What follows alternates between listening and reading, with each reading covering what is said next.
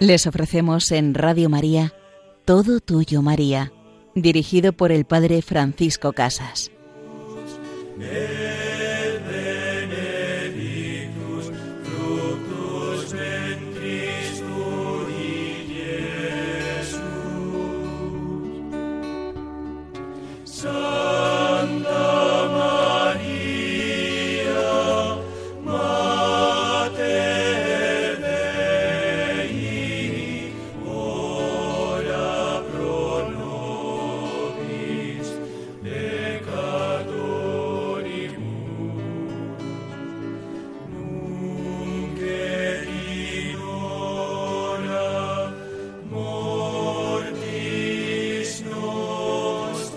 Y en la hora de nuestra muerte, ruega por nosotros, Santa Madre de Dios, esposa fiel del Espíritu Santo, hija predilecta del Padre, Madre del Hijo, Madre de Jesucristo. María Reina junto a la Santísima Trinidad. Y en este programa vamos a adentrarnos en el misterio, en el sentido de ese reinado de María junto al Dios uno y trino y en la segunda parte de nuestro programa nos acercaremos a un santo muy popular y conocido, San Antonio de Padua, quien también tuvo una relación muy especial con nuestra Santísima Madre. Pues para entrar en este misterio del reinado de María, junto al Padre, al Hijo y al Espíritu Santo, vamos a fijarnos o a servirnos de una encíclica de Pío XII, que es la encíclica Acceli Reginam. Y él allí nos dice a cada uno de nosotros que María reina junto a la Santísima Trinidad y que la razón es, como ya en la Edad Media escribió un piadosísimo discípulo de San Anselmo, que así como Dios al crear todas las cosas con su poder es Padre y Señor de todo, así María al reparar con sus méritos las cosas todas, es Madre y Señora de todo. Dios es el Señor de todas las cosas, porque las ha constituido en su propia naturaleza con su mandato, y María es la Señora de todas las cosas al devolverlas a su original dignidad mediante la gracia que ella mereció. La razón es que así como Cristo, por el título particular de la redención, es nuestro Señor y nuestro Rey, así también la bienaventurada Virgen es nuestra Señora y Reina, por su singular concurso prestado a nuestra redención, ya suministrando su sustancia, ya ofreciéndolo voluntariamente por nosotros, ya deseando, pidiendo y procurando para cada uno nuestra salvación. Y por eso, por esta colaboración materna de María en la obra de la redención, en la obra del Padre por el Hijo en el Espíritu Santo, es coronada como Reina y Señora de toda la creación. Es coronada junto a su Hijo Jesús, María Reina junto a Cristo Rey. Y dadas estas premisas, se podría argumentar de la siguiente manera.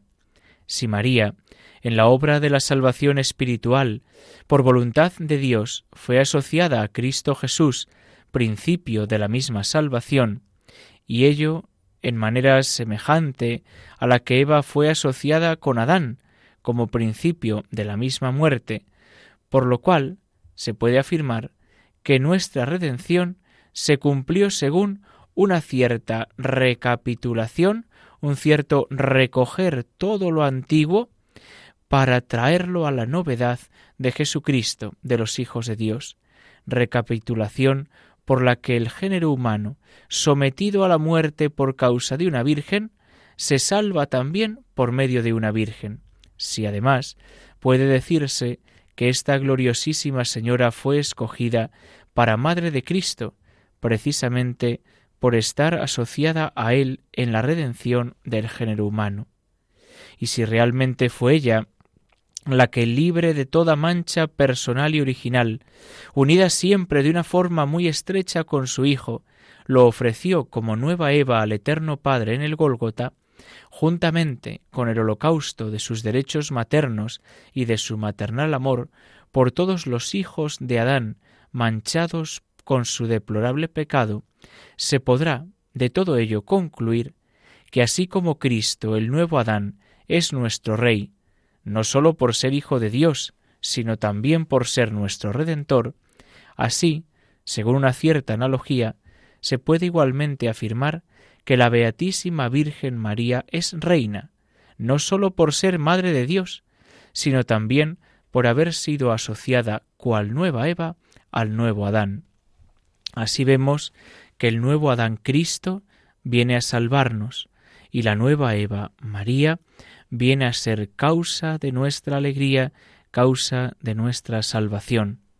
Y aunque es cierto que en un sentido estricto, propio y absoluto, tan solo Jesucristo, Dios y hombre, es Rey, pues también María, ya como Madre de Cristo Dios, ya como asociada a la obra del Divino Redentor, así en la lucha con los enemigos como en el triunfo logrado sobre todos ellos, participa de la dignidad real de aquel, siquiera de una manera limitada y análoga. De hecho, de esta unión con Cristo Rey se deriva para ella sublimidad tan espléndida que supera la excelencia de todas las cosas creadas. De esta misma unión con Cristo nace aquel regio poder con que ella puede dispensar los tesoros del reino divino, del divino Redentor. Finalmente, en la misma unión con Cristo, tiene su origen la inagotable eficacia de su maternal intercesión junto al Hijo y junto al Padre. No hay, por lo tanto, duda alguna de que María Santísima supera en dignidad a todas las criaturas, y que después de su Hijo tiene la primacía sobre todas ellas. Tú, finalmente, canta San Sofronio, has superado en mucho a toda criatura. Que puede existir más sublime que tal alegría, oh Virgen Madre, que puede existir más elevado que tal gracia que tú sola has recibido por voluntad divina? Alabanza en la que aún va más allá San Germán. Tu honrosa dignidad te coloca por encima de toda la creación. Tu excelencia te hace superior aún a los mismos ángeles. Y San Juan Damasceno llega a escribir esta expresión. Infinita es la diferencia entre los siervos de Dios y su Madre. Para ayudarnos a comprender la sublime dignidad que la Madre de Dios ha alcanzado por encima de las criaturas todas, hemos de pensar bien que la Santísima Virgen, ya desde el primer instante de su concepción, fue colmada por abundancia tal de gracias que superó a la gracia de todos los santos.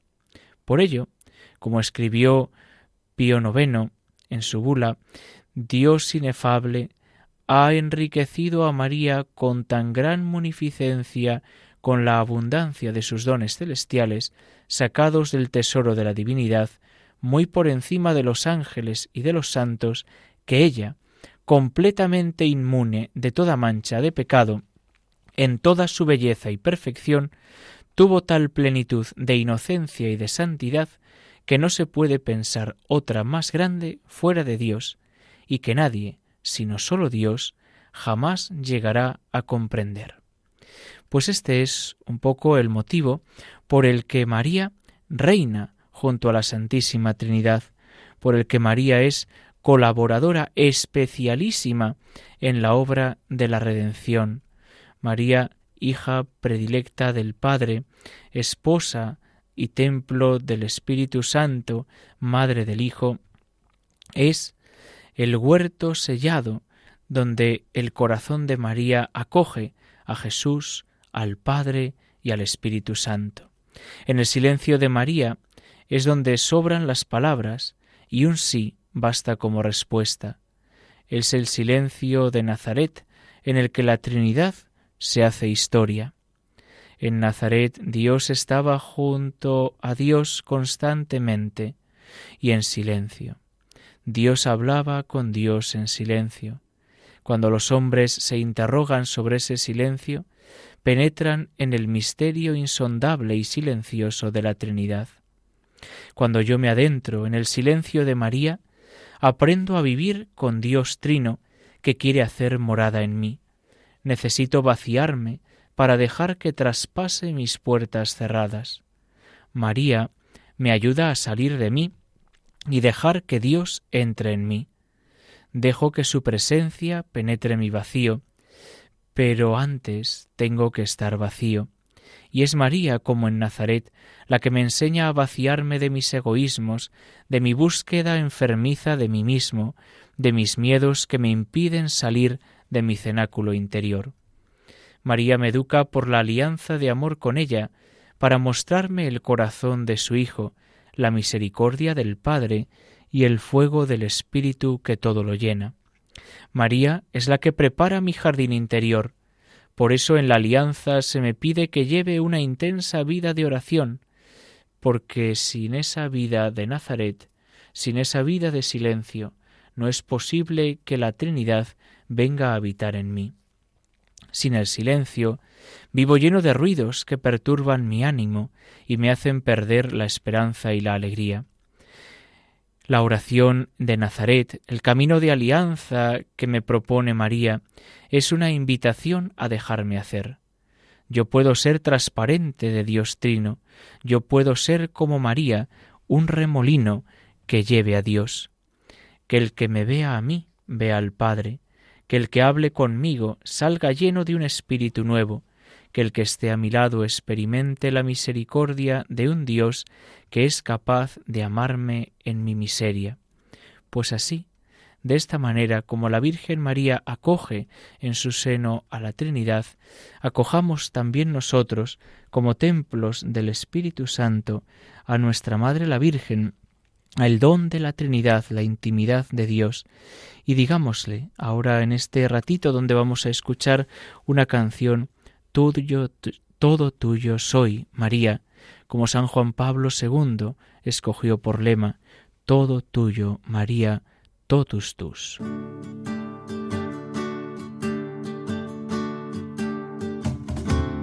Todo tuyo soy, María,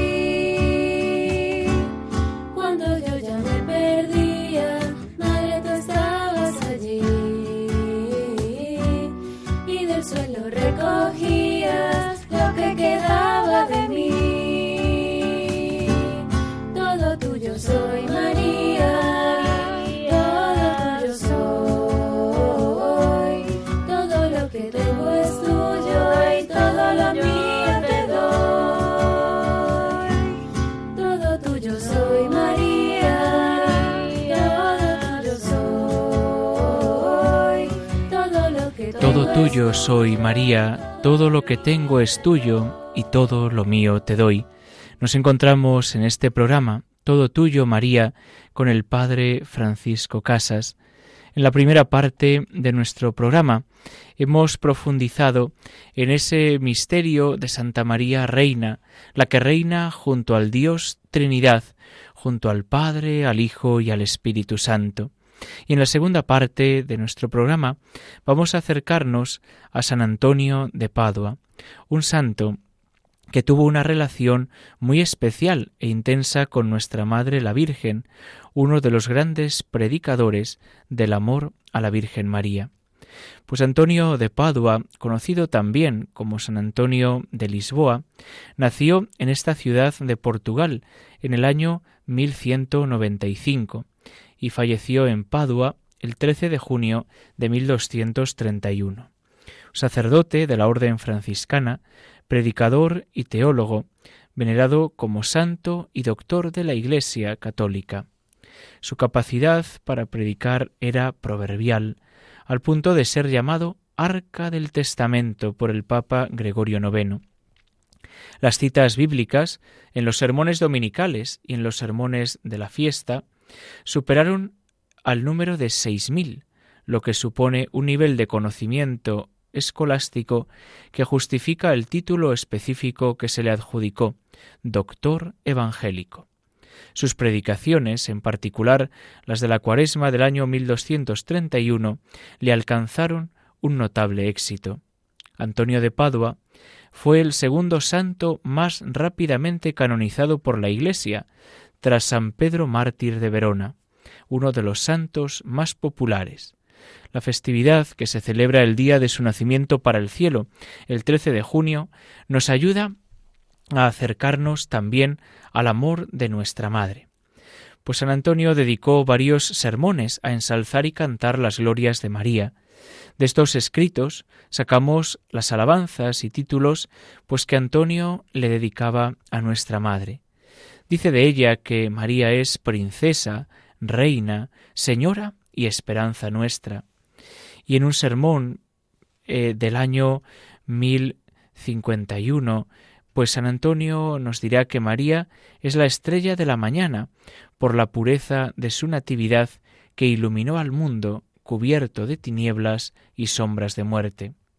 María es también la estrella del mar, porque estamos en medio del mar, porque somos azotados por las olas, sumergidos por la tempestad, pero ella libra de la tempestad a quienes la invocan, les muestra el camino y les guía al puerto de la salvación. María es la luna llena por ser en todo perfecta. La luna no está completa en el cuarto creciente ni en el menguante, porque tienen manchas y puntas.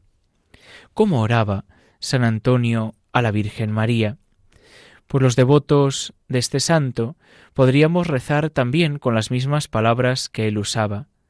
Señora nuestra, única esperanza, te suplicamos que ilumines con el esplendor de tu gracia nuestras almas, que las purifiques con el candor de tu pureza, que las enciendas con el calor de tu visita y nos reconcilies con tu Hijo, para que merezcamos llegar al esplendor de su gloria.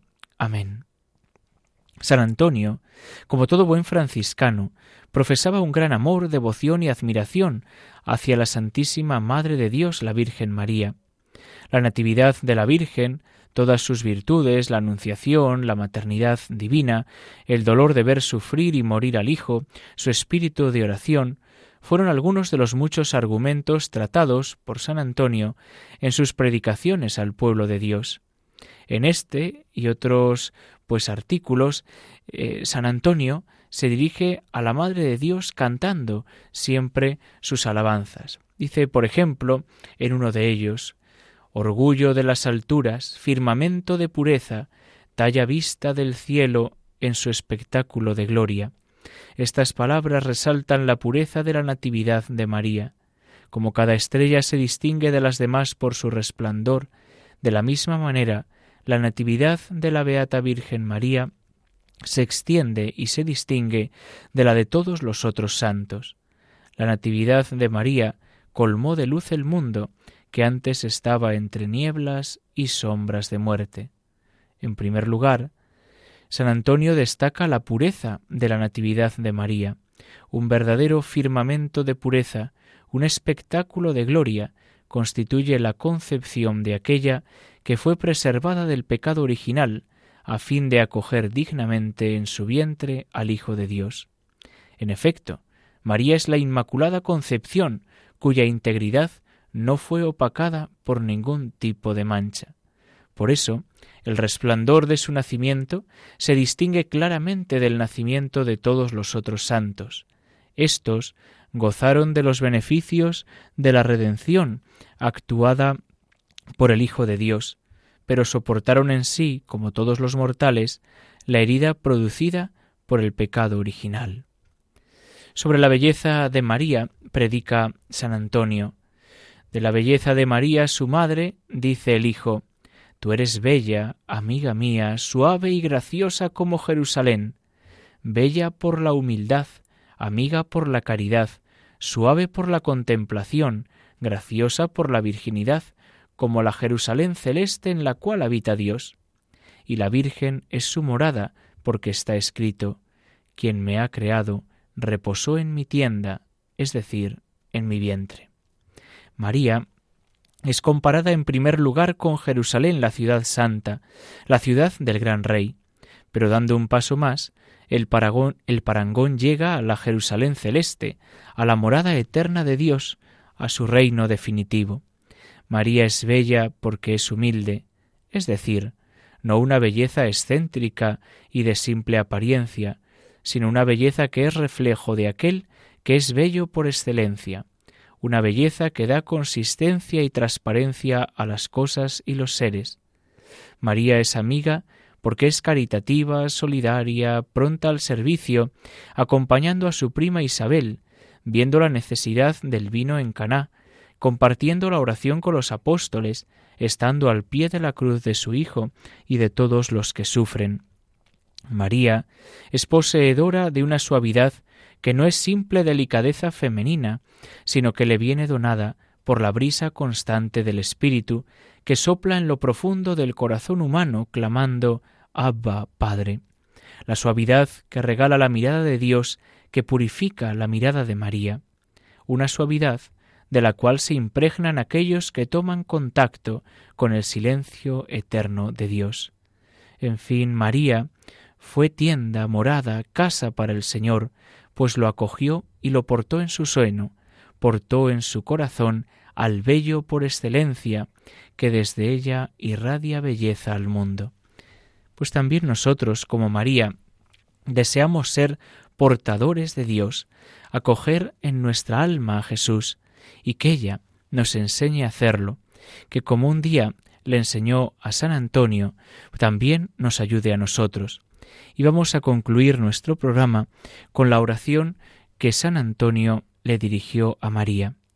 Señora nuestra, única esperanza, ilumina nuestra mente con el esplendor de tu gracia, purifícala con el candor de tu pureza, cobíjala con el calor de tu presencia, reconcílianos a todos nosotros con tu Hijo Jesús. Amén. Y la bendición de Dios Todopoderoso, Padre, Hijo y Espíritu Santo, desciendan sobre vosotros. Alabado sea Jesucristo.